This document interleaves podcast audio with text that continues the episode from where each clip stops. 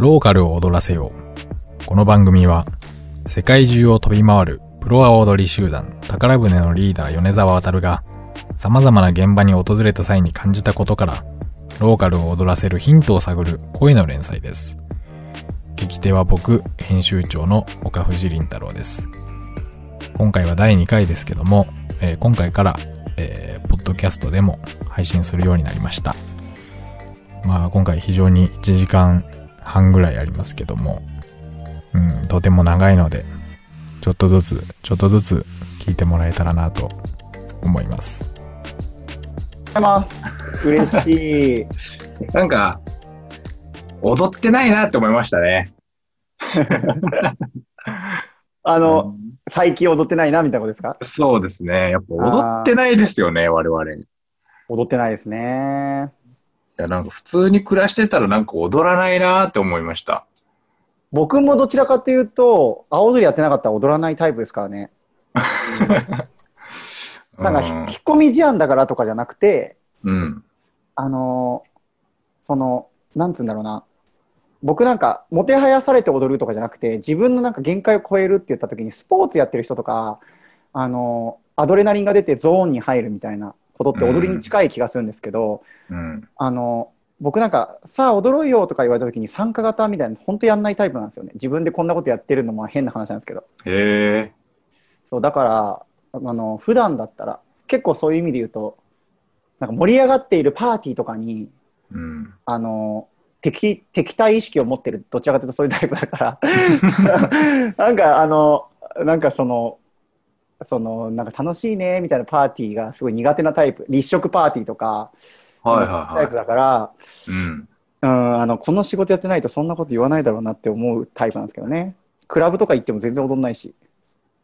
え、そうなんですか？そうなんですよどちらかというと肩身の狭い思いをするっていう、ええ、マジっすか？そうそうでもそれ、まあでもなんかそういう、なんかお笑い芸人だけ暗いみたいな、そういうことなんですかね？うんなんか多分暗いかどうかで言うと社交的な方だとは思うんだけどうん。あのあなんですよ常にアウトサイダーというかそのなんていうんだろうなアウトローでいたいみたいなのがあって、うんあの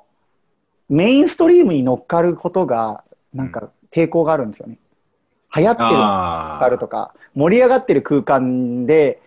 あの行けてる場所に行くっていうことが抵抗があるっていう。うんうん。で僕らが言ってる踊りってなんかそういうなんかわあ踊ろうぜっていうよりはなんかあの恥部を晒せみたいなことなんで恥ずかしい部分っていうのをあの自分で社会的に身につけた防御力みたいなものがあるじゃないですか着込んでる鎧みたいなものをどう剥がすかみたいな話なので、うん、あのそういうなんかリア充的なものと逆真逆な感じもするっていう。うんうん、なるほど。ああ、ね、なんか、ちょっとかあんま関係ないですけど、なんか最近、みちょうどさっき、宮本恒一ってなんか日本、民族学者の人の本読んでて、はいはいはい。なんか忘れられた日本人っていうのがあって、うんうんまあそれでなんかやたらこう民謡の話出てくるんですよ。はあ。で、なんか、それこそまあ昔の人は、なんかその農作業の時にこうみんなでちょっと歌ったりとか、はい。あとなんかこう山の中でこう迷子にならないように常に歌いながら山歩いてたみたいなはいはいはいはい。話とかって、なんか踊りとまあちょっと近いような感じもあって、なんか自分自身最近歌ってないし踊ってないなーって思いながらよ、なんか。うーんうん まあ僕から見たら岡藤君ってなんか活動してる時点でその踊ってる側な気がしますけどね。うん。ああ、それも講義の踊りであるっていうことあ、そうう。そうそうそうそうそう。うん、あの発信？うんうん。う発信の一つではあるっていうかまあ踊りってそのなんか今日たまたまそういう話から始まりましたけど踊りって究極はボディーランゲージから始まってると思うので、うんうん、あのそのなんだろうなゴリラがドラミングで胸を叩くとかクジャクが羽を伸ばすのと多分一緒だと思うんですよね。うんうん、その時になんか自分の存在を知ってもらいたいと思ったり人のことを知りたいと思ったりするっていう、まあ、あの大きく見たら求愛的なことがあってメディアって多分そういう機能を果たしてるんじゃないかと思うんですよね。うん。だからメディアっていうのはあの自分を晒すことでもあり他者を受け入れることでもあるとしたら、まあ、踊りに近いっていうか、うん。うん、なるほど、なるほど。でもその代わり、その、ダンスとか踊りとかもそうですけど、うん。あの、いい感じ、げなものになっちゃう。例えば、その、本当に踊りだったら、形とかテクニックを覚えるんだけど、そこになんか心こもってないよっていうものになりがちに、なので、それもメディアもきっと一緒で、なんか PV 稼ぐようなテクニックとか SEO とかすごい詳しいんだけど、自分の、あの、アイデンティティをそこで確立するとか、なんか自分の、あの考えてることをそこに投影するってことができなくなるライターさんもいいらっしゃると思うんですよ。うん。うんうんとそうそうそんな中ね岡藤君はなんか自分で独自にやってるのはすごいいい踊りだなって思う。うんなるほど。確かにちょっとあんまね、うんお客さんいないですけど、踊り見てくれてる。でもそこから始まるゴッホだってねあの死後に評価されたとかがあるから、うん。うん、まあそのライターとかって踊りもそうだと思うんですけど結構あ文章が上手くなってくると永遠と当たり障りないことが書けるようになってくるフェーズってあるじゃないですか多分。うんうん。なんつうんだろう文字だけ埋めればいいんだったら書けるっていうか、うん。なんだけどなんか本当に自分が身を削ってるような文章って多分そこに何か載せないといけない部分があるんじゃないかなとは思うんですよね。う。うんんそういびつでもなんかの、ね載せようって思ったらすごいそれが踊りっぽくなるっていうか僕らにとっての踊りになる感じがする。うん。うんそうなんですよね。体重乗せないといけないなっていうのはあるかも。なるほど。すいません、全然関係ない雑談から。いや、すごい話が。ありがとうございます。フォーブス、フォーブスは結構僕の中でも、はい。なんか特別なメディアな感じはしてたので、なんとなく、はい。うん、うん。嬉しかったですよね。うん。なんかね、いいいいですよね、フォーブス。なんか、なんていうか、次の、うん。なん次世代アンダー20何歩とか、なんかよくやってるじゃないですか、フォーそうブス。そうそうそうそう。それにもね、僕ら、あの、一回、2年前かな、うんうんノミネートされっ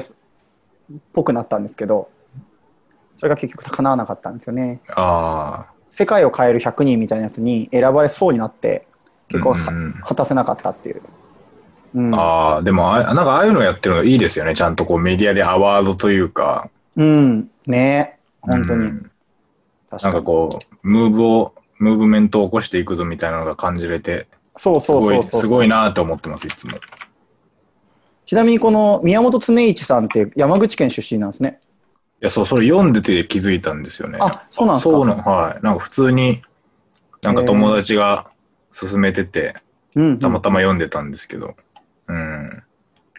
あと、あれだ。亡くなったところが東京都府中市って書いてあるんですけど、僕らが住んでるところの隣の町ですね。府中って。あ、マジっすか？うん結構近い。うん。自転車でギリギリ行けるぐらいの。えうん。へえ。ーうん。すごいですね。こういうの読んでんだ。忘れられた日本人とかですか、まああ、これなんだろう。さあ、そう、忘れられた日本人って本で。あ、やっぱこれ、ちょっとじゃあ俺ブックマークしとこう。へえ。いや、まあなんか、一応こういうことやってるし、時々、なんか、うんそういうの読んだりしとかないとなというか、うんうんうん。ちゃんと、うん。あとなんかそう、なんか時々よくこう、うん多分、落合陽一さんとかが多分、はい。言い出しっぺじゃないですけど、まあ、脱近代みたいなことって、はいはいはい。すごいまあ、やたらと、だいぶ浸透してきたじゃないですか。なんか近代的なものの次は、結局こう、近代以前に戻るんじゃないかみたいな話とかあるから、はいはいはい。その忘れられた日本人は割とそういうふうになんかもう江戸じ、江戸、うんうんうん。明。治、うん。うん。江戸から生きてて、明治維新を体験した人の話の、なんかこう、いい話が書いてあったりとか、はいはいはい。だからその、明治以前の人のなんか普通になんか暮らしの、なんか、なんていうんですか、口ず、口伝えに伝わってきた話とか、なんかまとめてて、まあなんかうん、ちょっとそういう、古いことなんだけど、なんかこれからの、じゃあ脱近代の次ってなんだろうみたいなことの考えるヒントにもなるかなみたいな感じで。確かに。確かに。うん。ちなみに岡藤君的には近代の次は何が、どういう世の中になりそうなんですか？近代の次？近代の次ってもう、めちゃくちゃ難しいですけどね。でも、なんていうか、その本読んでて思ったんですけど、はい。なんかその、まあ、江戸時代のなんかよく識字率の話とかで、90何パーセントで、江戸はすごい、その時代にしては世界トップレベルの識率、識字率があって寺子屋があってみたいな話がよく歴史の本とかだとあるけど、うんうんその宮本常一が取材した人ってマジでなんか対馬の変な村の奥とか、うん。だからもう全然文字読めないんですよ、みんな。なんかそういう人たちのその口伝えの話をまとめてるから、はい。なんかその人たちのも思ってるなんか、うん。権、例えば権力とか政府みたいなものの距離感がすごいなんか遠く感じたんですよね、なんか。ああ、なんかそうですよねだ。ってよく考えたら文字読めないし、うんで、テレ、メディアもないじゃないですか。そう、そうだからなんね。か、なんかわかんないけど、なんかけ警官になんか、予売はダメだと言われてボコられたみたいな、はいはいはい。そういう話とかしてるのを、まとめてるのを読むと、なんかその、近代でってマジでめちゃくちゃだな、みたいな。マジそうかも。うん。本当に本当に。うん。なんか共通のやっぱ認識とかがないじゃないですか、当たり前だけど。ねえだって藩を出たこともないだろうしね。うん。なんかそういう人の話をまとめてるから、なんか、こういうことになっちゃうの？みたいな。うんなんか、なんか、面白いなとは思いつつ、どうなんですかね。なんかその、うん、変、うん、難しい。でもなんかそういう、なんか、生活のリアリティからちょっと考えてみるのも良さそうだなとは最近思ってますけど。はいはいはいはいはい。逆に米沢さんどうですか？だから今の話で、あの、うん僕もすごい体自分の人生で体感した話があって、うんあの、前話した、重複したら申し訳ないんですけど、アメリカツアーに行った時に、アメリカを横断したんですね。うんで、えっ、と、西海岸から東海岸まで、つまり LA からニューヨークに自転車で、あ、と、じあの車2台でいろんなところに回ったんですけど、その中に一番砂漠で人がいなかったところで、バーとかで踊らせてもらったことがあって、それがテキサスだったんですよ。で、テキサスの広さって、あの、めちゃくちゃ広いんですよね。テキサス州ってどのぐらい広いんだろう。あの、州、広さ。えっ、と、もうとにかく広くて、うんえっ、と、まあ、日本の面積が37万で、テキサスが69万だから、え、69万平方キロメートル。日本はすげえ70、だから2倍、約2倍の広さ、日本のね。うわ、でかっ。めっちゃでかいですよね。だから日本の約2倍、あの、それも、日本の2倍って言っても、この、本州とかってこうやって、横に長いから、上まで行くのって、端まで行くのってそんなに難しくないけど、これがまとまった一つの塊としてボンとあるっていう考えると、うんあの、テキサスの中で、僕らが会った人たちって、えっと、一生テキサスから出たことない人が、なんかほとんどだって話をね、その知り合いに聞いたんですよ。うん。でアメリカって言ってるけどテキサスからも出たことないし他の州またいだことないしあの、まあ、旅行行ける人はんあの本当わずかでそれであのほとんど広大な敷地のところに牧場みたいのを持ってたり、まあ、今だからあれですよねあのカーボーイですよね本当の、うん。カーボーイ的な感じで生活してるとでそういう人たちが自分のアメリカっていうものを誇りに思っていてトランプ政権とかをすごい支持してたりすると。うん。だからつまりその LA とかニューヨークって結構反トランプっていう風になななってるけどやっぱりザ・アメリカみたいなところで他と交流がないところっていうのはトランプさんを支持していてそんなあなたたちのあのアメリカを守るよっていう人たちにはすごく支持されると。でこれなんかどっちも正しいとかあの正しくないとかじゃないなって僕はアメリカ行って気づいたのがうんやっぱ見てる場所が違うと一方で経済とアメリカアメリカあのグローバルせ社会だとか、ねうんあのメキシコに壁を作るなんてとんでもないとかなってるけどあのテキサスがもう一つの国だと思ってるような人たちってあのなんかその思考で考えると確かにそういうふうに思うかもなみたいな。うん。なんつうんだろう。あの、メキシコから国境を越えて出稼ぎにやってきて、なんか治安が悪くなってとかっていう脅威を恐れていたりとか、うん。あの、リアルにメキシコってそういう、あメキシコ沿い、メキシコとか、あ、テキサスってメキシコの国境とかがあるので、あの、治安も、国境沿いはめちゃめちゃ治安が悪いとか言われてて、そっちには近づかないようにしようとか、それでもメキシコ人はあの出稼ぎに来たりとかするとか、なんかそうういうこと考えると、あの昔の江戸あの江戸時代の頃のその島々に住んでる人が幕府との関わりがなかったようになんかグローバル社会っていうふうに俺たちが言ってるのも本当実は100%中上位23割の人間だけで7割の人、うん7割とか8割の人は実はインターネットは娯楽で見てるけどその俺たちが日本人で思うようなグローバル社会みたいなものからは程遠い生活を送ってる人がこんこの世にはすげえいっぱいいるんじゃないかなって思ったんですよね。うん。でアメリカでもそうなんだからやっぱその中米とかアフリカとか、まあ、全然そうかもしれないし、うん、だからもしかしたら近代って言ってることも俺たちが作り出した日本とかアメリカとかの経済大国の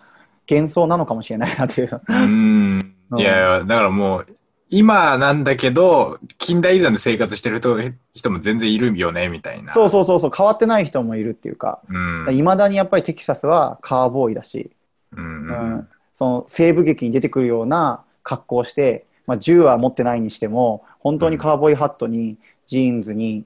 なんかウエスタンシャツみたいの着て本当に牧場でいまだにねあの牛を飼ってるみたいな。うん。でそれをまあ下ろしてるとか。あと僕らの知り合いはビール工場だったんですけどそこでテキサスのテキサスの一部の都市しかあのの地ビールですよね。地ビールを作って、あの広大な敷地でだから簡単に近所の人たちにお酒を作って配ってそれをで設計を立ててるような。生活をしててなんかそれはそれで僕結構憧れたというかさっきの脱近代の話じゃないですけどなんかああ本当はこうやってやってっても別に孤独を感じてないはずなのに近代はすごいいろんな人とつながれるつながれるってなりすぎてなんか自分が疎外感というか孤独を感じる人もいるんじゃないかって逆にねそうですよね。そもそも数百人のコミュニティで村って言ったってそんなもんだったんだなみたいなそうそう。ああ、なんかあれも、なんか人口がたくさん増えたんだよみたいな話があって、結局調べてみたらなんか7 700件ぐらい家が。うんそれで増えたってなってるんだみたいな。はいはいはいはいなんかそういうのとか、うん。なんかそう、なんかどう、どうなんですかね。近代。近代が実はなかったんじゃないかみたいなうん ことになってるけど。うんなんかあの昔と違うのはやっぱり昔はそこにテクノロジーがなかったから今こうやって岡藤君と喋ることができなかったと思うんですよ。うん。で例えばそのその吉田松陰とかねあのうん龍馬坂本龍馬とかもまあなんか海の向こうが見てみたいってめちゃくちゃ言ってたっていうのがあるから、うんなんか望んで求めた人にはいくらでもツールがほぼ無料で使えるっていうあのインターネットの回線さえ引けばほぼ何でもできるっていう強みがあるのでそれをめちゃめちゃ言う、多分お落合陽一さんとかも言っているそのことってえっ、とそのししなんだっけあの自然電子計算機みたいなことを言ってるじゃないですか。知ってます？えあのなんだっけ。デジタルネイチャー。デジタルネイチャー。そうそう、はいはいはい。あのあれってだからなんかあの昔と違うのはその多様性を受け入れるときにその昔はできなかった遠くの人と会話できるとか例えば自分が障害があってとか何かしらのあの社会的な何かあのなんて言うんだろうな。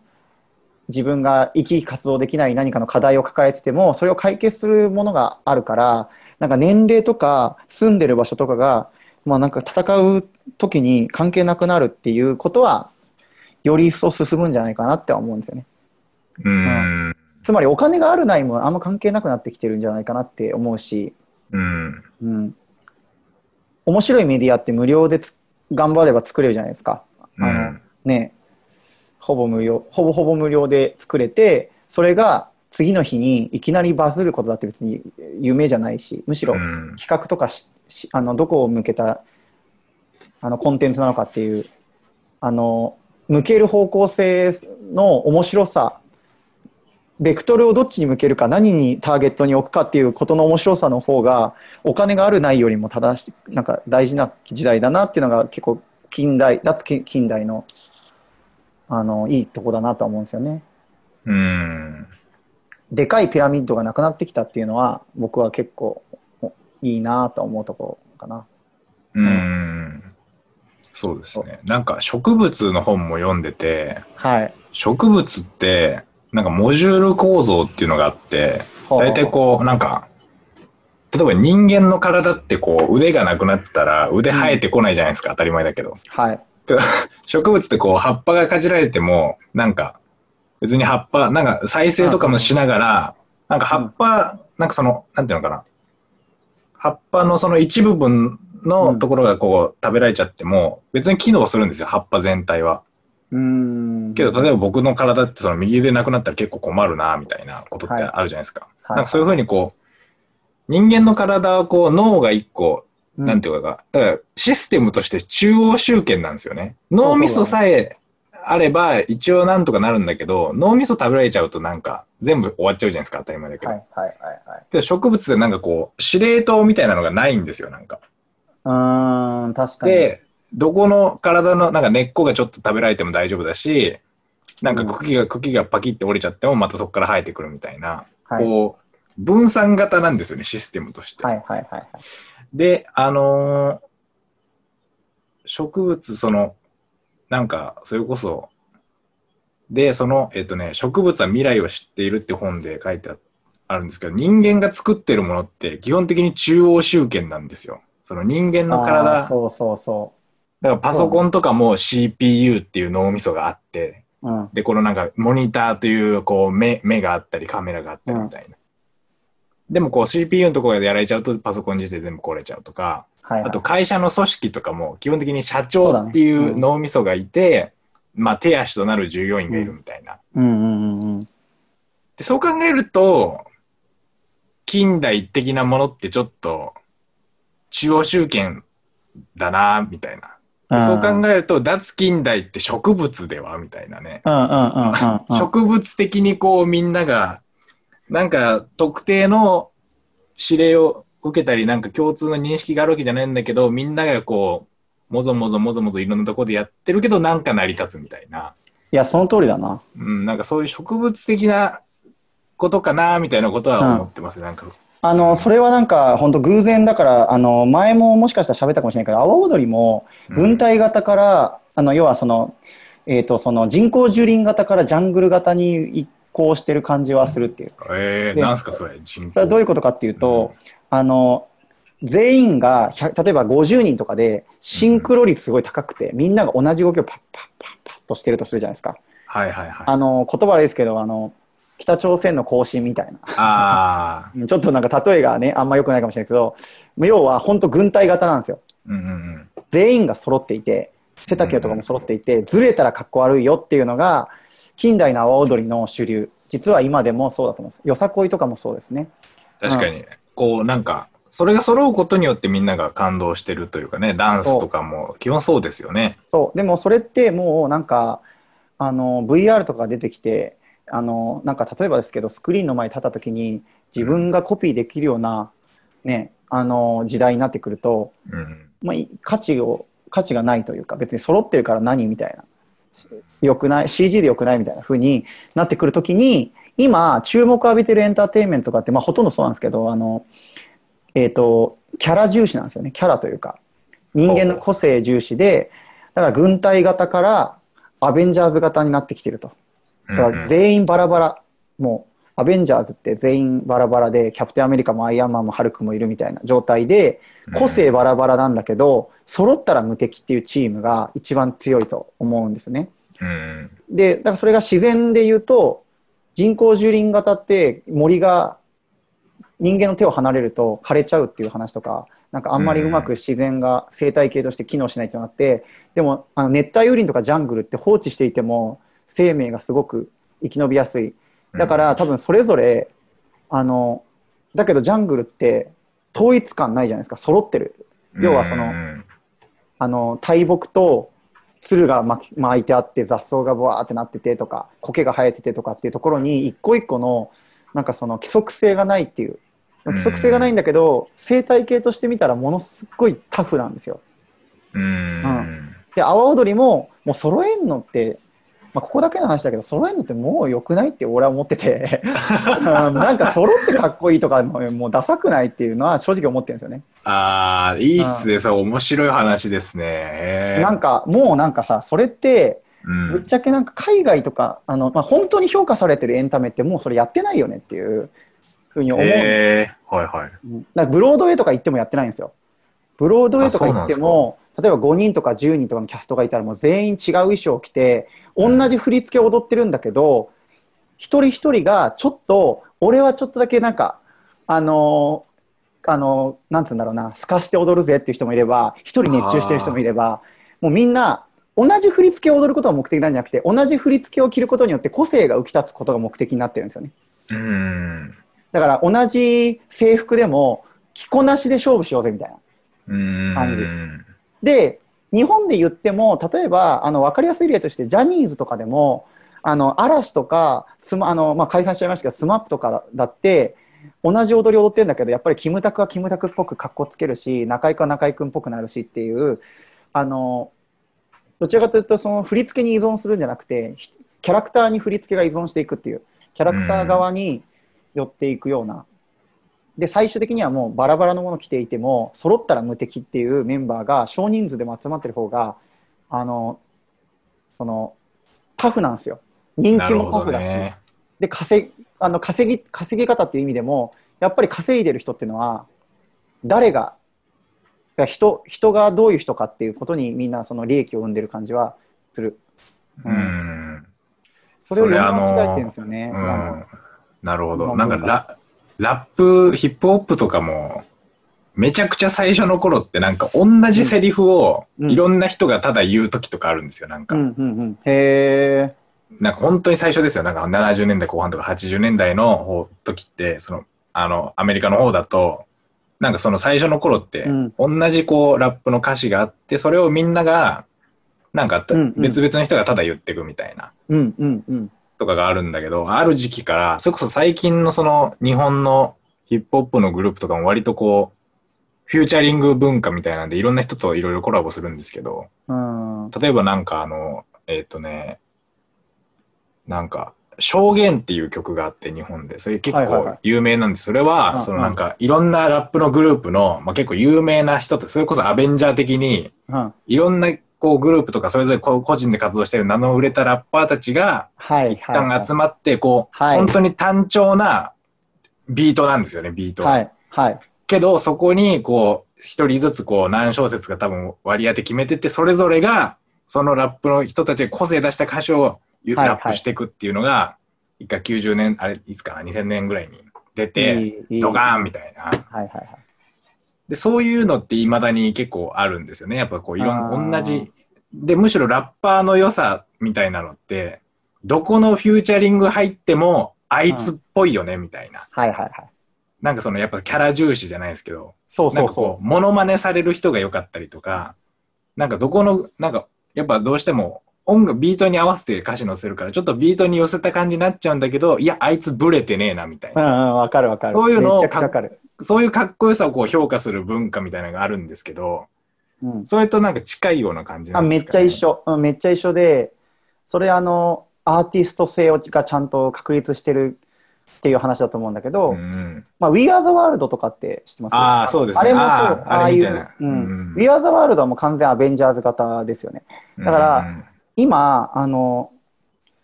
近代的なことで要はあの高度成長期に発展した、えー、と日本文化って大阪万博以降に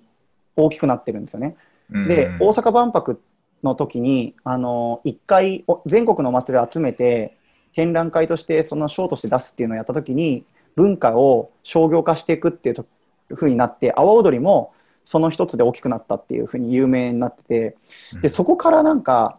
あの高度経済成長の時にお祭りを拡大路線になってすごい言い方あれなんですけど機械化していくんですよ。だから要は阿波踊りとかよさこいが求めている統一感と集団美っていうのは最終的に行き着くのはロボットなんですよね。多分、うん機械機械的に要はきあの神業って言われている神の意味が人間がやってるとは思えないっていうところに到達しようとしてるんですよね。はいはいはい。人間がやってるとは思えないぐらいすごい揃ってるねっていうのが褒め言葉だった時代がもう終わって人間がやってないと意味がないんだよってところに持っていかないといけないっていう、なるほど。うん。そういう時代なんじゃないかと。だからまあうん。いまだに踊りが上手い下手とか歌が上手い下手っていうふうに評論をする人もいるけど結局歌がただただ上手いだけでヒットランキングって決まってないからそこにうん。チャーミングさとかなんかあのリアクションがいいとか喋りがうまいとか可愛いイケメンとかあのファッションセンスがあるとか。なんか全部の相対的な意味で人間が魅力的かどうかな時代だなと思うし、まあ、さっきの話に戻ると、モジュール構造っていう意味で言うとなんかそのしちゃんと健全な生態系に文化も戻さないとうん。いけない阿波踊りとかもそういう風な時代になってきてる。植物化していかないといけないなって思ってるんですよね。うん。人工樹林だったなっていう、うん。ああ、でも確かになんか、凄技は確かに機械化し、ですよね。確かにそう。でもなんかその人間、そうか。そうだな。なんもかう、すすご技はもうなんかあの なんつうんだろう見飽きてるでしょっていう、うんでもなんか屋台のおじさんとかがめちゃくちゃは、手早く焼きそば作るのなんか毎回すげえなって思いますけどね。うん、でもそれはなんかやっぱり屋台のおじさんという人間味が残ってるからですね多分、うん。うん、と思うんですよてか、人間の訓練って基本的にそうですよね。機械化していく方向ですよね。そうなんです同じことを同じ感じでやるってことがやっぱすごいことみたいな。まあ、今まではそうだったっていう考え方の方がいいんじゃないかなと思うんですよねうん。今後はそうじゃないよみたいなだから宝船のまあ理念はそのまあ設95年からうちの父親が設立した時から100人いれば100通りの踊りを作れっていう。うん。100人いれば100通りの踊りをっていうのがまあ一応うちのなんて言うんだろうなあの価値観であってあのでもそこにステップアップするためには最初はね人の真似から始まるし学ぶ時には全部ねあの抵抗せずにまずはインストールすることってすごい大事だと思うんですけど、まあできるようになったら今度は自分をそこで探していく感じ、うんうん。うん、そうすると行き着くのが結局子供はうまいか下手かじゃなくて例えば3歳とか4歳の子供が一生懸命追ってるだけでそれはそれであのみんながこんだけ観客が湧いてるって何っていう理由とかに行き着くんですよね。うん。うん。あとそれからねお年寄りの人頑張って踊ってるとかそうするとなんかもうなんか年齢も自分の年齢若い方がいい年寄りがいいとかじゃなくて今の自分で一生懸命何かできることをやるっていうことの未熟さとか滑稽さとか、それからあの前から比べて上手くなったというこの時間軸とかも含めてなんかファンになるんだろうなっていう、まあ、エンタメにおいては結構そういうとこすごい大事物語共有とかもすごい大事な時代だなと思うんですよね。うん。うん、そうですね。なんか、もう全然話がもうローカルの話じゃなくなりましたけど、うんそのドドスモノスっていうそれもヒップホップグループがいて、はい。それのまあボーカルの人がいるいて、この前トークイベントなんか見てたんですけど、うん。その、さっきのラッパーの話で言うと、どうしても YouTuber 化してしまうと。うん。その個人の名前が売れて、個人のその人の人格とかのキャラクターが立ってないと、やっぱ曲も売れなくなってるし、はいで、そういうのじゃないと評価されないはい。感じになってきてると。はい。で、これはちょっと嫌だなって言ってるんですよ、その人。うんうんうん。なんかそうするとなんか、例えば、どんどん、なんて言うんでしょう、非、なんか反社会的な薬物に手出したりとか、うん。したやつの方が結果としてなんか注目集めたりして、うん。まあアテンションエコノミーじゃないですけど、それってやっぱまあキャラは立つわけじゃないですか。うんで、なんかそういう世界とはなんか別の形でやりたいみたいなこと言ってて、うんうんいいで話かで、そう、で、その人とか、その、えっとね、ソーシットって人がいるんですけど、うん。その人が言ってるのは、うん。その、キャラクターをうん。人間だけじゃなくて、音楽にもキャラクターを与えようみたいなこと考えてるらしくて、はいはいはい。その曲でもその、例えば、タンタンタンタンっていう簡単なリズムとかって、はい。その、それこそなん、こう DTM とかで作るわけじゃないですか、ビートを。はいはい。けど、ほんのちょっとだけちょっとずらすとか、うん。そのリズムを。わかる。うん。なんかその、あと、まあ、ドスモノスの曲自体もそうなんですけど、割とこう、プログレというか、即興的ないろんな音が入ってたりして、なんか聞いてるだけで、わ、ドスモノスだなって僕わかるんですよね。ななんか、それ、そっちの方向性もあるんだってことは最近なんか、確かに。なんかやっぱどうしても、なんていうか、そういうのって割とビジネスの文脈と相性いいじゃないですか。個人の時代だみたいな。はいはいけどそうするとやっぱりなんかものすごい行かれたやつとか、うんなんかそのその人の持って生まれたやっぱり雰囲気とか、なんかキャ、その人のキャラクター性うんに寄っちゃうところがどうしてもあって、やっぱなかなかそこじゃはいけないなーっていう人ってやっぱいると思うんですよね。はい、なるほど。そういう時になんか曲、その、ソーシットさんとか多分普通に喋ってると、なんかただただ、うんなんか読書好きのなんかおとなしい人なんですよ、その人は。ヒップホップの人だけど。けど、なんか、あ、曲の方にキャラクターを作ろうとしてるんだっていうのは、なんか、確かに。ちょっと、やっぱり個人の時代とかなんか今、ちょっと息苦しさも当然あるじゃないですか。なんか SNS いっぱい発信しないとな、みたいな。あるね。なんかその曲の方にキャラクターを載せるっていう考えは、なんかいろんなジャンルでもちょっと考えれるかなとかはなんか思ってます、はいはいはい。うんちなみに、ソーシットってこういう字書くんですね。ソーシットってかっこいい。あーまあそその辺なんかちょっと、なんか多分あの哲学とかそういうの好きな人で。うん。このタイタンさんとか、あの松尾鈴木好きなんだ。大人計画好きって書いてあったり。割とサブカルチャーというかそういうのどっぷりな人ですよ。うーん、面白そう。うんで、なんかその、僕もキャラクターが YouTuber 化していくっていうのは、あの、めちゃめちゃ同意する部分があって、なんか僕が言ってたさっきのキャラクターって、うんあの、言葉超絶むずいんですけど、あの、ドーピングしてるのも違うなっていう、キャラのドーピングしてるのって全然違うなと思ってるから、なんか、あの、その気持ちもめっちゃわかる。要は、過剰に、過剰さはちょっと疲れますよね。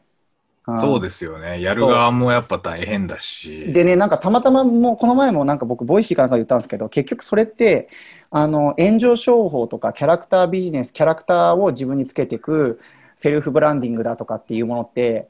あの、結局追いかけてる先が機械化みたいなもんで、近代化なんですよ。なんかその、えっ、と、なん簡単に言うと、フォロワーを増やすためのキャラ作りで、えっ、と、あの、マーケティング的なキャラクター作りだったり、女の子はこういう不思議ちゃんが売れるから不思議ちゃんをやろうみたいな伸ばそうみたいな。でもなんかそこに効率主義からちょっと脱皮しないといけないかなっていう要はその僕が言ってるキャラクターってもうちょっとなんか本来自分が持っている生まれてから今までずっとなんか心にしこりがあったものを生産するようなイメージなんですよね。うん。なんか多分それがあのまあ本当はアーティストにいろいろよると思うんですけどなんかその幼少期に何かあったことをアウトプットに無意識に載せちゃってる人もいるかもしれないし今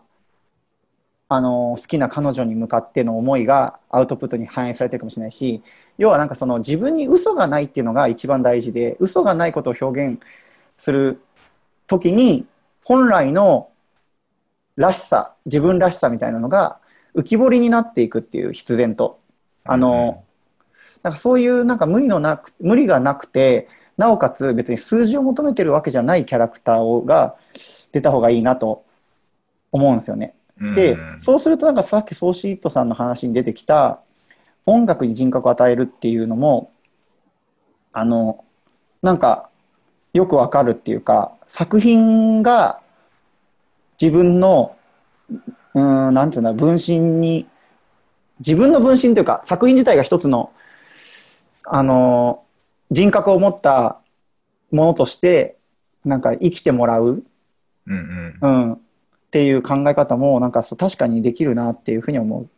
一人歩きするってよく言うんですよ。なんかものづくりとか作る人って作品が一人歩きし始めて、はいはいはいで一人歩きしたことの方がいいんですよね。うんうん自分で歩き出したみたいな。で、あとは僕はあのペンを進めるだけみたいな方が理想的で、なんかそういう状態で一つの人格を持ち始めて、それが自分で、その、なんつうんだろうな、あの、成長も含めてどんどん植物のように大きくなっていくのをこちらは水をあげてるだけみたいな状態に持っていくっていう考え方もあるんじゃないかなって今思いましたね。うんうん。それの方がなんかストレスはないというか、うん。うん、そうですよね。なんか、そうなんだよな。うん YouTube はまあ本当になんて言うんだろうな。本来の自分になるというよりも何を過激にして何を過剰にすればチャンネル登録者数や再生数が伸びるのかっていう発想にどうしてもなってしまうので、うんうん、どちらかというとその自分から遠ざかっているような気もするっていう。う うんんそうですね。うん、そうなんだよな。僕、ほんとベタですけど、最近はもう、だその、ソーシットに影響を受けて、自分の文体作らないとなとかなんか思ってますね、やっぱ。はいはいはいはい。うん。なんか、読んでる内容とかじゃなくて、自分なりのこう言葉のルールみたいな、大事。うん、なんかそういうのがあった方がいいのかなとかなんか。まあそれこそあれですよね。あの、ちょさっき例に出たからかもしれないけど、落合陽一とか、なんか、あの、あの人が丸を、あの、コンマっていうか点で打つようになって、うん、あの、句読点の打ち方が半角の点になったりとかしてて、はいはいはい、ああ、そうですね。そう。その句読点の付け方とかがあの人が多分だけどタイピングの時に楽だからやってたと最初はそうだと思うんですけどそれを真似する人増えてきたなっていう印象なんですよ。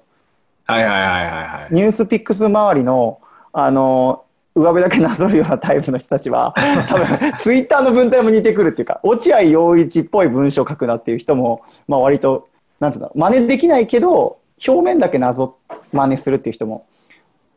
なんか影響を与えてんだなって思うっていうか。うん。うんそうそう独自の落合語録みたいなのあるなとかねそうですねうん。でもなんか、ちょっと、あえて、こういうこと言いますけど、踊りで言うと、はい。なんかこう、みんなと同じことを踊ってる心地よさみたいなのもありません？あのねはい。うーんとねそれはねなんかねいやもちろん絶対ある、絶対ある。一体感っていうのは絶対ある、ううん。ん。でえっ、とねどっちに行くかによる。本当にこれ人のマインドで最初からオリジナリティが欲しい人とあのカラオケがしたいコピーがしたいっていう人がいて、うんあのこれ結構あの面白い話でミュージシャンとかも最初からもうなんか自分があんまりギター弾けないけど1曲目から自分のオリジナル曲を作り始めたよとかいう人もいるしあの、人のコピーを完璧にやろうと頑張ってた人はなんかプあのどちらかというとスタジオミュージシャンになったりとかするからどっちが悪いわけでもないんですけど人と一緒のことをやっていて踊ってる時に最初バーンと楽しいっていう感情が絶対湧くんですよね。で湧くんだけど、その後にある天井まで行くと虚しくなってくるっていうこのこの急降下がパーティーの後とみたいにあってうんこの虚しさを感じる人っていうのはこれじゃダメだって思うような感じもするんですよ。うんでその一体感ってめちゃめちゃ怖くてうん自分が楽しんでんのか楽しい空気で安心してんのかみたいな。そうですよね。でこれは踊りだけじゃない気がする。踊りだけじゃなくて全員がイエスって言った時に、うん。奇妙だなって思う人と、イエスってみんなが言ってるから共感し合えていいねっていう人っていて僕はどっちも別に悪いとは全然思わないんですけど僕は全員がイエスってなったらき奇妙だなと思っちゃうんですよね。うん。なんか怖いなっていう。なんかやばい空気だよねっていうふうに絶賛すぎないっていう時とかうんうん。あのたまにあるんですよ。なんかあるコミュニティとかで。あのみんながそのトップの人がこうしましょうって言うと。素敵ですね。さすがです。さすがです。わーみたいな。共感力すげえみたいな時に、ああ、あのまあ、ああいうのはうね。ん、でそういう時に誰にも認めてもらえないけど独自の自分の気持ちよさというか快感を突き詰めたいって思う人はうん。あの自分がそこに浸るんじゃなくて自分が生み出した空気で人が変わっていく様を見たいと思うような気がするんですよね。うん。うんそうですね。まあそういう人の方が、まあアーティストとかに向いてるうんだろうし。でもなんかこう、うんそう、近代の話だから、うんなんかそう、近代の、なんかそういうところも忘れたくないなというか、うんちょっとこれ本当に誤解あるようであれですけど、ヒトラーの演説聞いて、みんなでこう手挙げて、ヒトラーって言ってる人たちって、めちゃくちゃ気持ちいいと思うんですよね。そうそうだよね。そうそうそう。さっき言ってたのそういうこと。そううん、なんか、で、音楽フェスとかもみんなまあ手挙げて、まああれ、宗教的な話、音楽に、うアーティストに手挙げてるわけだけど、やっぱなんかみんなで手挙げてる時はなんかこう、個人の消えてく感じ？なんか、はいはいはいはいはいはい。なんか自分というもうなんか、ことなんかどうでもよくなってて、ただただこう、なんか同一化したいみたいな。はいはいはい。ああいうのって、なんか、うん。うん、なんかそういうのが気持ち悪いと思う人はアーティストにななっていくし、なんかそういうのを大事にしてる人こそが、こう、多分、これからの時代とかって伸びていくと思うんだけど、なんか一方であっちのなんかこう、自分が消えてく感じというか、ああいうのもなんかいいよなーってやっぱ、なんかいいし、うんうんうんうんなんか、ああいうの、ああいうものをどうしたらいいんだろうっていうのはなんか思いますね。なんかあの、音楽で言うと、うん。あ、音楽っていうかあの、芸能で言うと、うん。多分人が感動してる時って、アーティストのことを見て同化してるように感じてるんだけど、実は自分、自分の鏡を見てる感じがあるうんうん気がするんですよ。っていうのはなんかその例えばあの歌詞とかを聞いていてもそこにむしろ歌っている人が消えて自分の昔のことを思い出したりとか、うん。あのここにでかい真っ白なキャンパスみたいなのがあって歌を聴きながらそこに情景を思い浮かべたりとか何かぼーっとあの思いにふけってるみたいなのがうん。なんかある気がするんですよね。でその時に自分に向き合ってるような同化の仕方だったらなんかすごくいいんじゃないかなと思うんですよね。うん。うん、なんだけどそこになんか自分がなくなるあの自分がなくなるっていうかなんつうんだろうな。あの依存していくとうん。そのアーティストがこういう髪型だったから僕も同じ髪型にしようとかこういうファッションだったから僕も同じファッションにしようっていうなんかコスプレをよくあアーティストのライブとか行くとそのなんかもう本当コスプレじゃんっていうような人いるじゃないですか。ああいうふうになっていっちゃうからああれはでも悪い子じゃないんですけどねあれはあれで楽しいんですけどね。そううん。なんかそう、あれはあれで楽しいってことをどうするかっていうのは結構、近代、脱近代の上ですごい大事だなって思いますね、なんか。いや本当そう確かにな確かに。やっぱ河本ロ人のライブ行った時、河本ロ人みたいな人いますよね、なんか。うん。いやああのねブルーハーツとかねハイローズクロマニオンズは本当多いと思う。うん俺の友達もいるからね。大好き で。大好き。であれ、あれを、なんかどうにかしないとっていうのは、なんかちょっと、やっぱなんかあの人たちの、ああいう楽しさもなんかあるよね、みたいな。うんなんかこう、あるあるあるね。でもああいうのって結構、その、なんていうか、同調圧力みたいなものって結構裏表じゃないですか、コインの。いやめっちゃ裏表だね。確かにね。でもなんか、あれは、あれで、やっぱ楽しんでる人がいて、なんか別に、いや、お前、河本ロ人のコスプレしてんじゃねえよって言って、いきなり説教しても、そうだね。全然ダメだろうし、うん。別にそれはそれで楽しみ方してあっていいじゃないですか。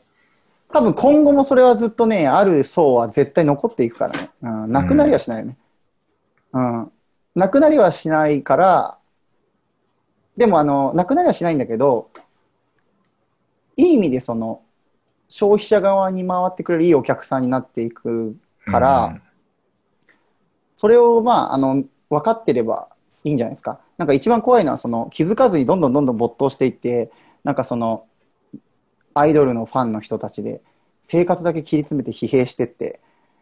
はっと魔法が解けた時に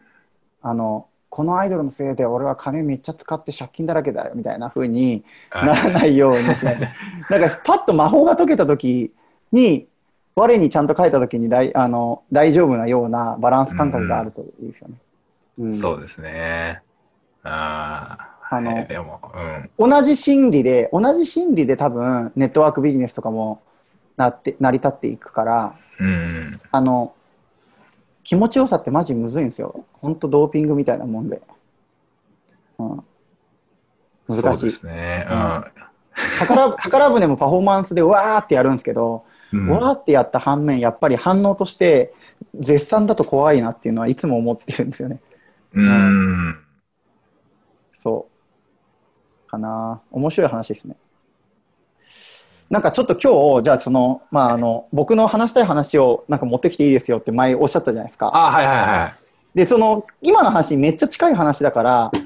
言うと僕はこの前松本隆さんっていう作詞家の人が世界一受けたい授業に出てて。はいはい。見てたんですよ。はい。で松本隆さんってあの松本聖子の曲作ってたりとかねあの赤いスイートピー。あ、松田松田聖子ごめんなさい。松田聖子、松田聖子が作ったりとか、あの、もっとハッピーエンドっていうああ、バンドハッピーエンド。ああ、え。で、あの、昭和のヒットソングめちゃめちゃいっぱい作ってるんですね。うのん。で、その松本隆さんの世界一受けたい授業を見てて、なんか最後に、あの、それではこの、えっ、と、どんな、松本隆さんは詩をか歌を作る上で、どんなところに、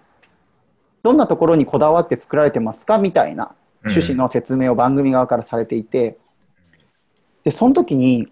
あの、すごいシンプルだったんだけど、僕の胸にすごい刺さった言葉を言ってて、それが、うん。僕は常に心がくじけた人が立ち上がれる歌を書いてきましたと。うん。で表現っていうのはここの心がくじけた人の目線がないといけないものだと思っているので、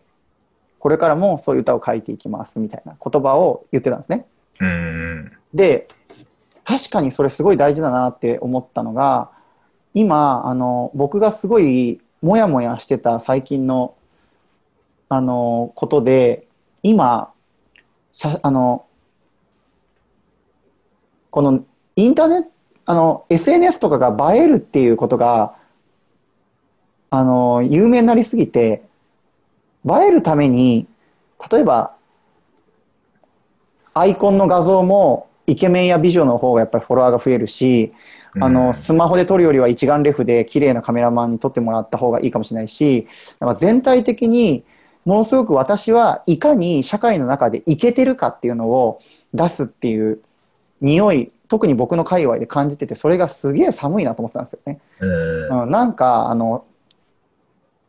あの生きがってる感じがするっていうか、はいはいなんつうんだろうなこの表面それでものすっごく反論できない正しい正義を言う言うんですよ。やっぱりあの、えーとみんなが自由に生きるっていいよねとか好きなことを見つけようとかあの、誰も差別しないでとかって、まあ、すごいその通りだなと思って誰も突っ込めないし俺もそうだと思ってるんだけどすごい綺麗な顔であの自分がその世界のイケてる住人のような感じで言われることになんかモヤモヤしてて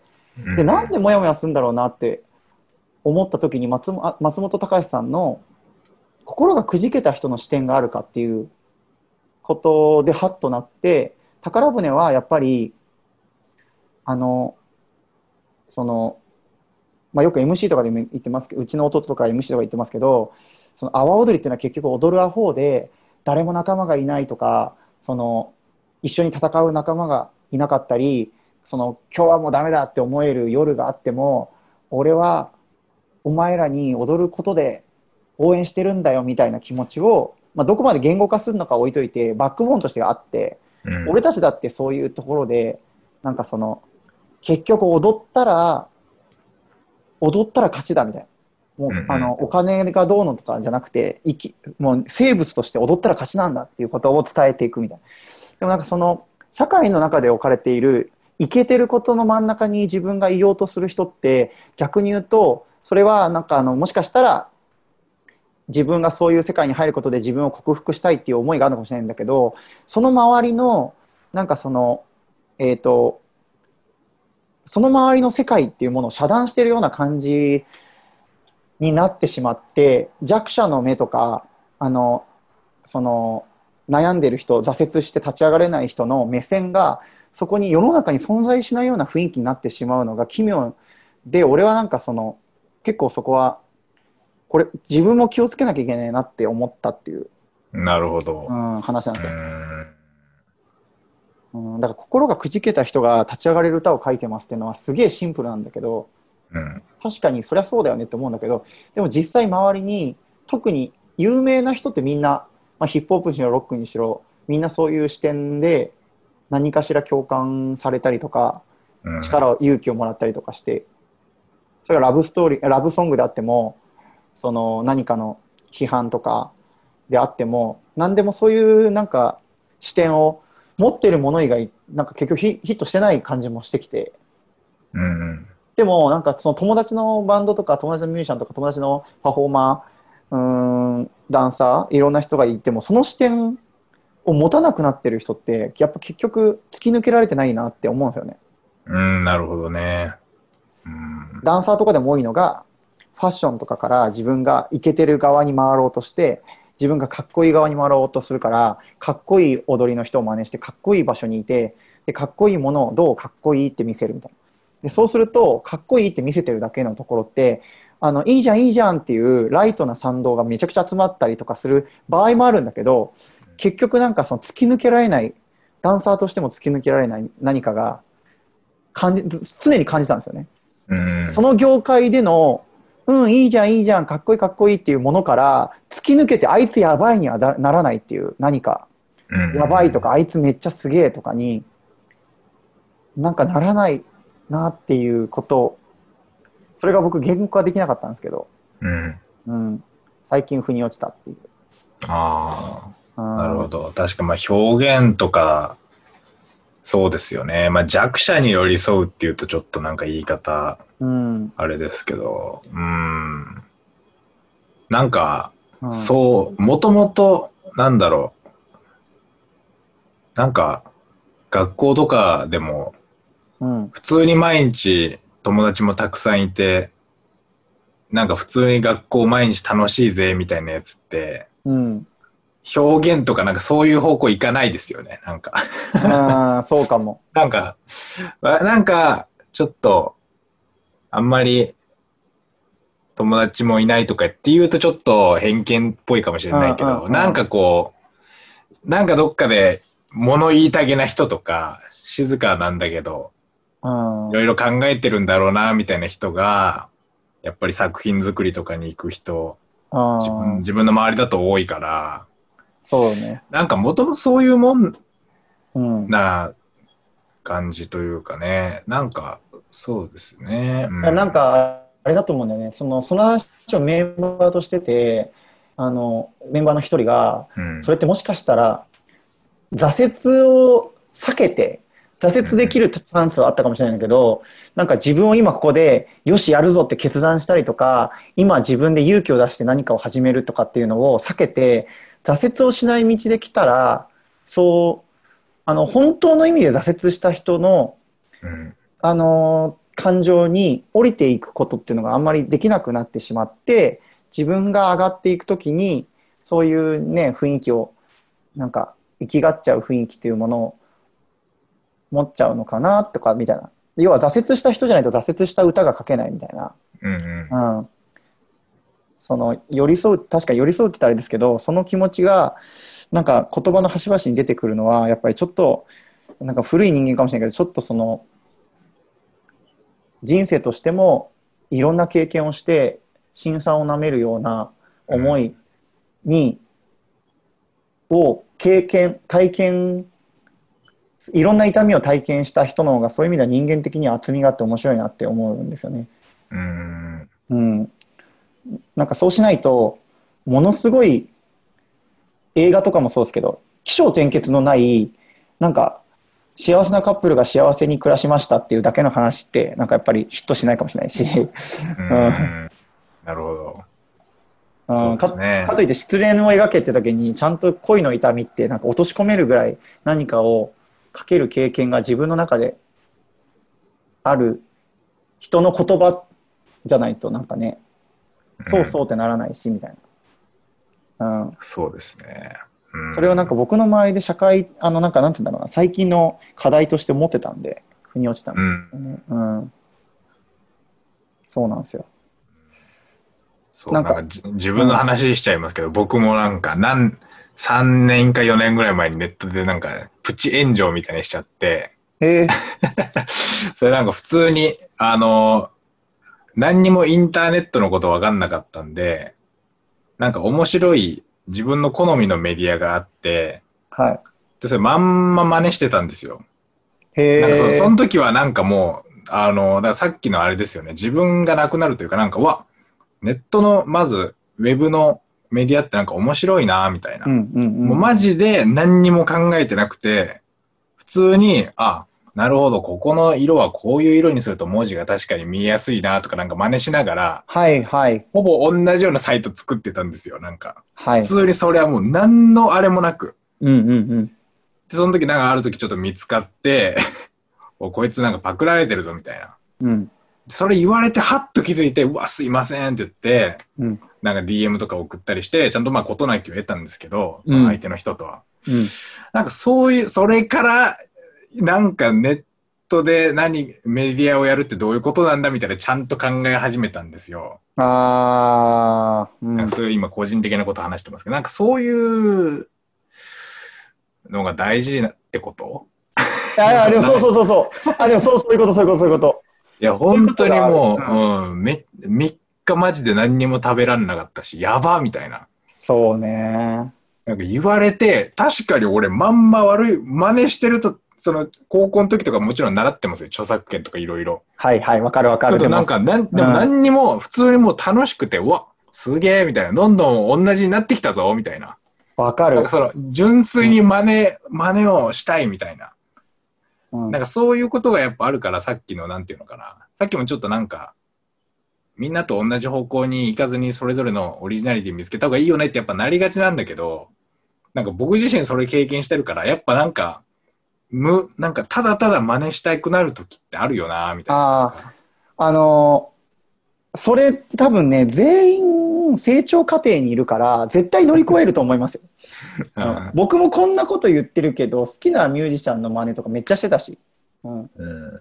まあ、全部パクるっていうよりは、この曲はこの人っぽい感じで作りたいとかね。ああ、うん、あるは全然ある。で、ファッションとかもやっぱり、なんかこんないろいろ言ったけど、やっぱりあの、例えば70年代のロックバンドみたいなファッションでみたいなとか全然ああって、うん。でもなんかそれで全員が通る道で、それでなんかあの、その、その経験が次の自分のアウトプットの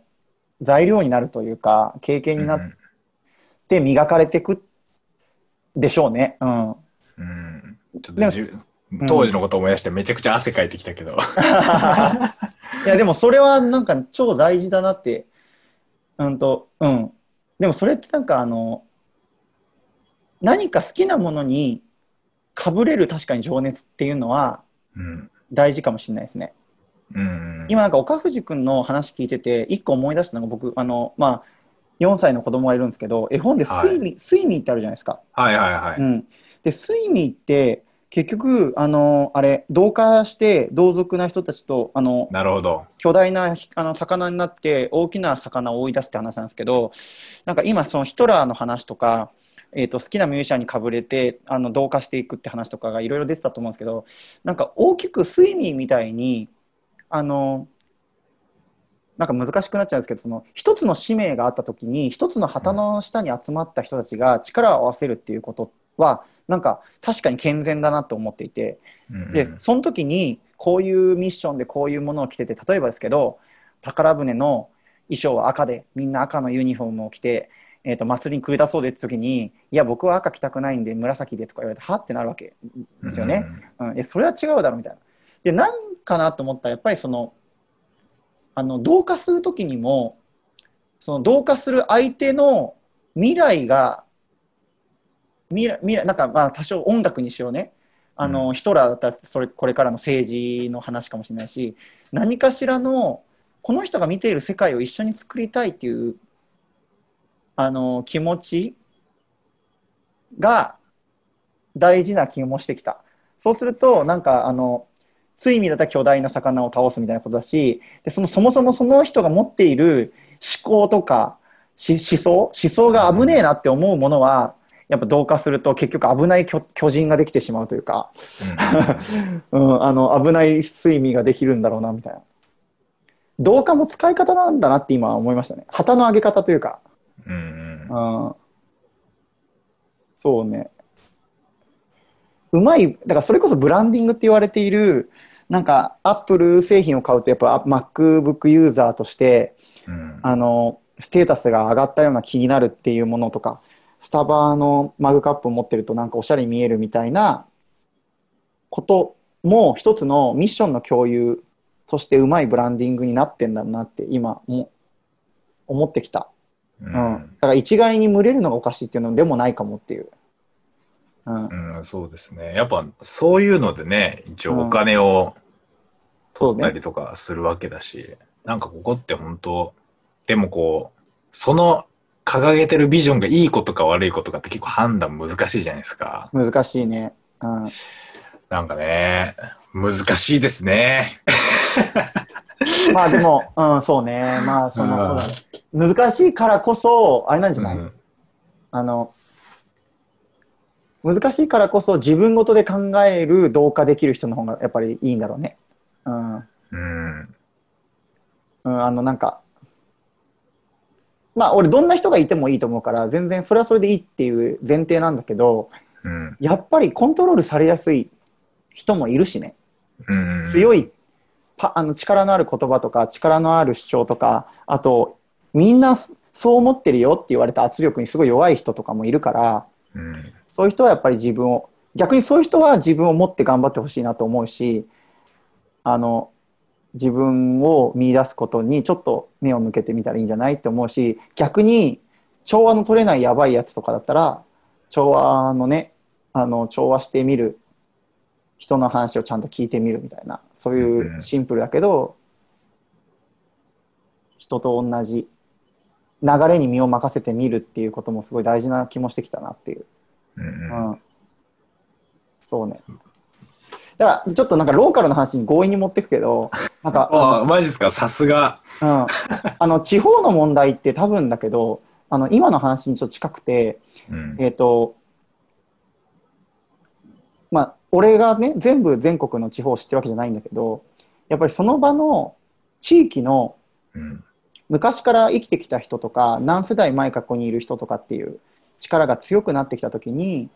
それを塗り替えることがすごい難しくなっていく地方の問題っていうのも結構あるんじゃないかなとうん。あの僕は阿波踊りとかで特に感じてるのね。うん。うん。でそれがたまたまその年配の人が若者を応援したりとかいやいや俺なんてただのあの酔っ払いだからとかっていうふうに自分を下げられる人も結構いるしそういう人とかって意外に人に好かれて今でもコミュニティとして生態系として回ってたりするっていう地域も僕見たことあるんだけど、うん。そうなれないいつまり自分がお自分が目線を下げてあげられない大人になっちゃうとあの新陳代謝ができない地方になっていくのかなって思ったんですよね。うん。その辺どうですか山口とかは？新陳代謝。そうですね。どうなんだろう。でもやっぱ確かに今、阿波踊りのことを、やっぱ米沢さん阿波踊りのやってるから、うん多分そういう、なんていうかな。やっぱ文化的なものに近い人は多分そういうことを感じてるんだろうな。ちょなんか最近、これなんか前もなんかどっかで言っちゃったかもしれないですけど、大丈夫ですか時間？あ大丈夫です今ちょっと過ぎたんですけど今、今うん1時間ちょっと経ってますけど。たあーじゃあじゃあはいはいまだ、はい、もう最後ですけど、じゃあ、なんか僕今山口市に住んでて、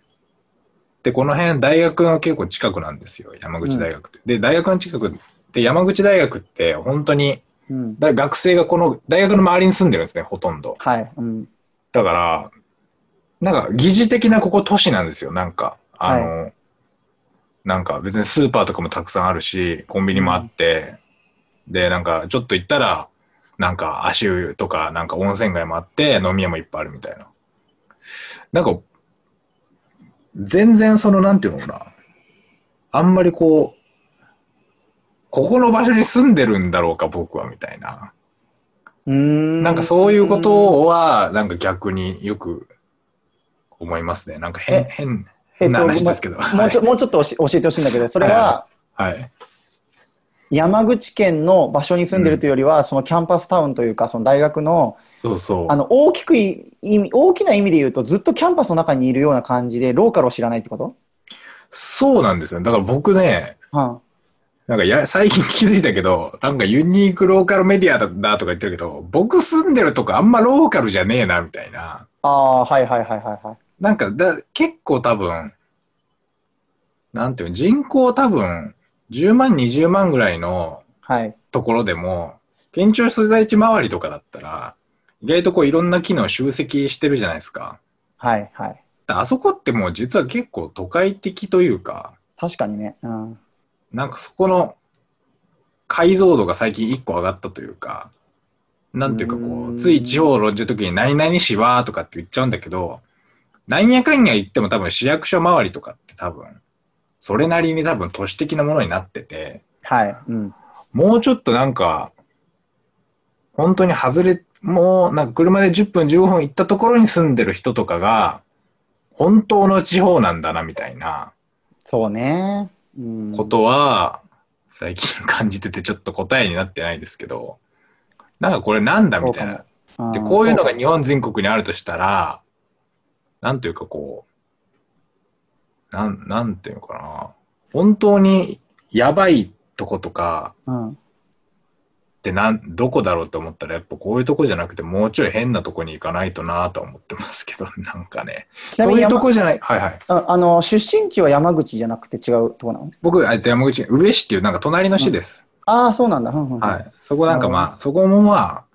でも今思い出しても別に、うん。まあ、そのなんかすごい高い高層ビルとかはないけど、なんかそ普通に、なんか別になんか野山を駆け回るとか、はいはいはい。なんかそういうことあんましてないなって最近思ってます、なんか。あとなんかその、地方っていう分言葉に含まれることだから、ローカルって言葉がさ、あの、抽象的かもしれないんだけど、もしかしたら、俺、俺が今持ってる課題感の地方、あの、うんローカルっていうのは、文化とかに紐付けられるものなのかもしれないね。つまり人間関係のうんうん何。かあの、えっ、と、地域っていうことよりは、うんうん。業界の話というか、そうですね、多地方と分。いう何かの文化の業界みたいな。うん、なんか、うんやっぱ特定のこう、人間関係に紐づいたこう、ことなのかもねなんかこう、うんお互いに評価し合う世界での、なんか。聞いててお話なのかもかなみたいな。なんかあんまりね、うん。なんかこの地域だからって、いやでも、まあ確かに僕のおばあちゃん家とかのとこ行くと、めっちゃ田舎なんで、あの、なんていうのかな、じ自治会に入ってないとゴミ出しできない雰囲気みたいな。えー、それだそういうのは、そういうのは、ある、ありますよね、多分。だ多分自治会とかって本当はなんか別に個人の自由なんだけど、ほほぼほぼ強制でみたいな。はいはいはい。で、入っちゃうといろんなことやらされるみたいな。なんかその情報の情報というかそのなんか使っているツールとかがアップデートされない限りなんかその世の中についていくって難しいなって思うのがうんあの未だに阿波踊りの業界って徳島とかですけど、うんえっ、と大事な連絡とかってファックスでやり取りされたりとかしてるんですね。ファックスをなうんいついつ出場するファックスをいついつまでに提出あのファックスで送ってくださいみたいな。うんうんでそういう話をこの前笑い話で知り合いのね業界の人と喋っててうん。そのファックスなんですよとか言って、やばくないですか？みたいな、ピせめて PDF でしょみたいなことを言ってたらね、うん。そしたら、あの、知り合いの民謡をやってる人が、民謡ですね、その民謡の人が、あの、私が習っている民謡の教室はいまだにカセットテープで、で、そのカセットテープ、えで、カセットテープも、自分でカセットテープを空のやつを買って持ってって、師匠のあのカセットデッキで、この2個のボタンをガチャって押して、ー同じ原あの元のテープから練習用のテープを自分で録音して持って帰って自主練するっていう。そんなもんスマホでいいじゃんって思っスマホでね、うん。iTune で入れときゃいいじゃんって思っちゃうんですけど、いまだにそのカセットしかもで元々のあのうん。音源がないとかって言ってるんだよみたいな。どんだけ遅れうんそれだとなんかもうその人も言ったんですけど民謡が面白い面白いしその師匠も結構話が分かる人だけど、まあ、未来はあるわけないよねっていう。若者がとか未来ないよ。そのそもそもプラットフォームがやばいもんっていう。そうですね。それはもう、そのなんか民謡の面白さとかに気づく前にそうそ離れちゃいますよね。う、うん。うわ、もうカセットかよみたいなので、でそれは何かというとさっきも言ってたその文化がアップデートされてないっていうところって結局人間関係うんぬんっていう前にまずカセットテープを持ってる人でずっとや長年カセットテープでやってた人のルールで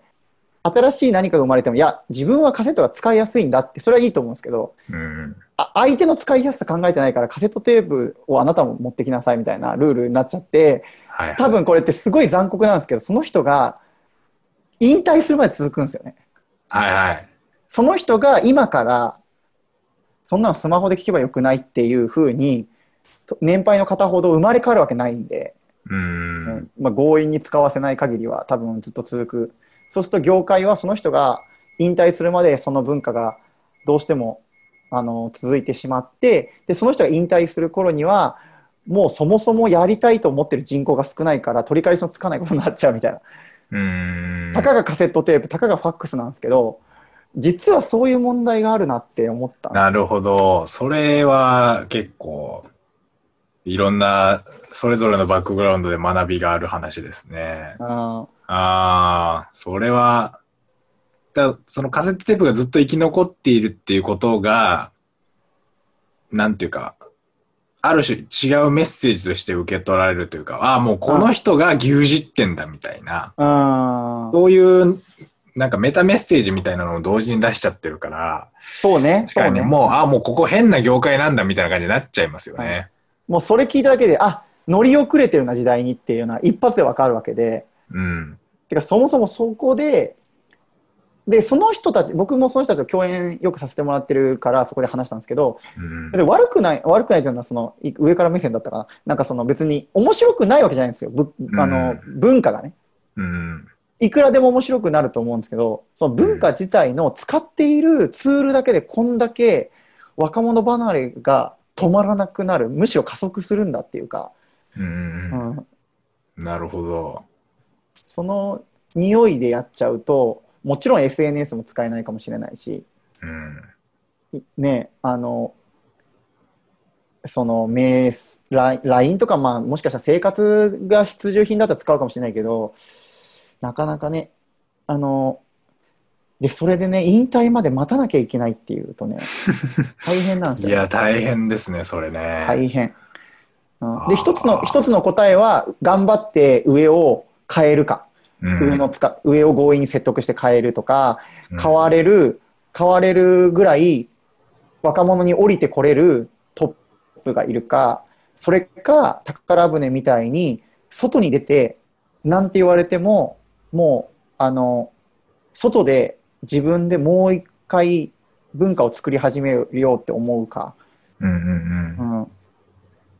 なんか結構そういうふうにもう飛び出しちゃってまた新た新たなメインストリームを作っているカルチャーはめちゃくちゃ多いなと。演劇も音楽も例えば音楽でも自分たちがやってきた例えばねあのロックからへあの、そのパンクを作ったりとかなつくあの結果的につ作るって意識じゃないかもしれないけど今までやってた古い年代の人たちを否定するように真逆のことやってやるって言ってテクニックが流行ってる時にパンクが「いや技術なんて関係ねえ」って言ってバーンって破壊的な音楽を作るとか、はいそういうはいはい。ことがあったらまあプログレとかいろいろ出てくるとか、はいはい。うん、で生演奏生演奏ってやってる時に若者がそんなんおっさんがやってることだろうって言ってそのヒップホップみたいなダンスミュージックとか R&B とかがアップデートされて、うんうん。ね DJ とかが出てきてみたいなあの若者がそうやって文化を塗り替えていくパターンもあるし、まあ、その場合は必ず絶対に上の人からはどんな時代も否定されながら出てくるし、うん中から変えていくのはもう上を説得するかツールを変えて一掃するか しかないっていうか もう結構中から変えるの厳しいだろうななるほど。結構だから、なんていうのかな。今日今の話で分かったのは、米沢さん今東京にいらっしゃいますけど、はい。なんていうか、米沢さんの方が地方的な人との関わりが多いんだなというか、なんていうか、そういうそう、僕はなんか、なんかこれ、なんか肩書きだけプロフィールだけ見たら、ああ、岡藤倫太郎ってやつが地方にいるやつで、なるほどね、みたいな感じだけど、実は僕って、普段の人間関係も、なんていうか、あんまりそんな、なんていうかな、例えば動画の仕事とかも、まあ昨日、なんか知ってる社長さんの知り合いの知り合いからお仕事もあったりとか、うんうん。そういう感じで話の、あまあわかるし、なんかそういう感じで結構、あんまりそういうふうになんか、しがらみ、なんか土地のしがらみみたいなこと感じずに生きてるんですけど、実は米沢さんのいる、なんというか、うん。ねその、普段、今おっしゃったような、周りの人間関係の方が、や実は結構そういう圧力があるっていうことが、分かったっていうのがでかいですね。あーなんか実はそうそうそう僕が何かをローカルの問題点を語るときに僕も地方出身者でとかつい言っちゃうんだけど実は米沢さんの方が地方出身者であるみたいな。うん出身ではないかもしれない。でも確かに、うん、あの、要は関わることは多いかもしれないですね。うん、ずっと中にいる。っぱうんそういうふうに固定人間関係が固定化された中でのなんか謎のなんか。コミュニティ内の政治みたいなものがあったりとかっていうのを僕あんまその、のそうそうリアリティとして僕あんま知らないからなんかそういう、これはもしかしたら業界とかの話になっちゃうのかなとかなんとなく今。うんうんうん。そうね。そうかもしれない。ちょっとじゃそうかも。そうかも、そうかも。うん。でも今のはそうですね大事な話ですよね、そのツールをまずツールが新しくないともう人が全然ダメ来ないっていうのは結構まあシンプルな話だしシンプルな話だけど結構これどこの今米沢さんなんか変な話だけど米東京にいる米沢さんの関わっている仕事で関わっている人間関係の話なんだけどこれ実は広い地方の問題であるっていうなんかうん。へ変な今この番組のこう構造が変なことになってるけど。なんかで世代かもそれすごい、うん。世代間ギャップって結局なんかその考え方が違うとかっていうんじゃなくてツールが変わったら解決することもあるなって本当思うっていうことですね。だからあの本当あのあれなんだよな。あのよく別にこの人が好き嫌いとか考え方がいろいろ違うっていうこともあるんだけどそれ以前に同じ目線で喋れてないっていうことがあってはいはい。なんか、なんか好きとか嫌いとかじゃないんだけど、あなたが発信しているそのファックスやとかカセットテープだったら話になんないからっていう、こっちのモヤモヤが向こうからしてみたら気に食わないっていうか、あのうん TikTok なんてやってんじゃねえよみたいな風になるかもしれないし、うん、ううん。ん。でもあのなんかそこって別に考え方がどうのっていうよりも一緒に TikTok やってみれる仲間で年配の人と考え方が違ってもなんかあの結局それって阿波踊りっていうことの話をしてんじゃなくて何のプラットフォームに載せるかがいい悪いを言われてるだけに過ぎない感じがするんですよ。なんかそのここで本質を議論してんじゃなくてこの料理を何のお皿に載せてはいけないみたいな話をずっとしてるけど、うんこっちの料理の話してないじゃんっていう。さお皿もすげえ大事だけど、お皿めっちゃ大事っていう話は分かるんだけど、いや、このお皿にはダメ、このお皿はダメ、これはダメ、これにしか乗せちゃいけないとかって言われてると、あの、いや、分かるんだけど、結局、美味しい料理食べたいって言って、どんな料理が好きですかっていうと、一致してんのに、なんでこんなに世代間で乗せるお皿で議論してんだみたいな。確かにもったいないですね、それね。そうすげえもったいない。だから和太鼓っていうもので叩いてるっていうのが美だって思ってる人は同じ演奏を和太鼓じゃなくて、えー、と例えば違うあのなんつうんだろうな電子音で再現するともう阿波踊りじゃないっていうわけですよねうんだ。からそれが奇妙ででもリズム一緒で同じことがやりたくてあの演奏してるものを打ち込んだらなんでダメなんだろうとかドラムだとなんでダメなんだろうとか三味線で弾いてる全く同じ旋律をなんでギターだといけないのかっていうことをリズメしてても実は答えないんですよね。うん三味線ね。三味線だからだいいだけでうんうんギターで同じメロディーでむしろ三味線とにそっくりな音が出る別の楽器でやったとしても三味線じゃなかったら絶対ダメみたいな。うんそうするとなんか本質的にはみんなで楽しく踊りたくてこういう演奏だとみんなが盛り上がるよねってところが一致してるのに使ってる楽器とか使ってるプラットフォームとか出てる祭りの雰囲気とかでクラブで踊るのはダメライブハウスで踊るのはダメイベントスペースはギリ OK みたいななんだこれみたいな のが本当あるなっていうだから本質的に実は議論されてないみたいな。なるほど。まあちょっと時間も長いんで、はいはいすいませんいやいや、こちらこそありがとうございますご。めんなさい。まあこの今回の一応お話も聞く人によっては、ローカルを踊らせようっていうタイトルで全然関係ない話をしてるじゃないかって思うかもしれないけど、それはなんかローカル的な言葉が出てないだけで、うんなんか実はここローカルだったよってことを最後に言って、なんか丸く収めます。いや、ぜひ。いや、僕もなんか一貫して話してる後ろには、なんかローカルを踊らせようっていうのは常にこのにあったんで。うんお互い、今回のテーマは共有してるわけだし、そうそう。なんかヒップホップの話とかになっちゃったけど、なんかそれはあエンターテインメントどうするみたいな。うん。でもこれって、僕たちはローカルを踊らせようっていうタイトルでやって、えっと、出てきたらこうなった。そうそうそう。なんかそのさっきの、なんていう、そのなんていうか、関係人口とか、なんかそういう言葉は言ってないんだけど、そうね実はローカルだよってことにしてください。うんいやいや、本当そう思うんで、ぜひね、はい、楽しんでもらえたらいいな。じゃあとりあえず、はいありがとうございました。ありがとうございます。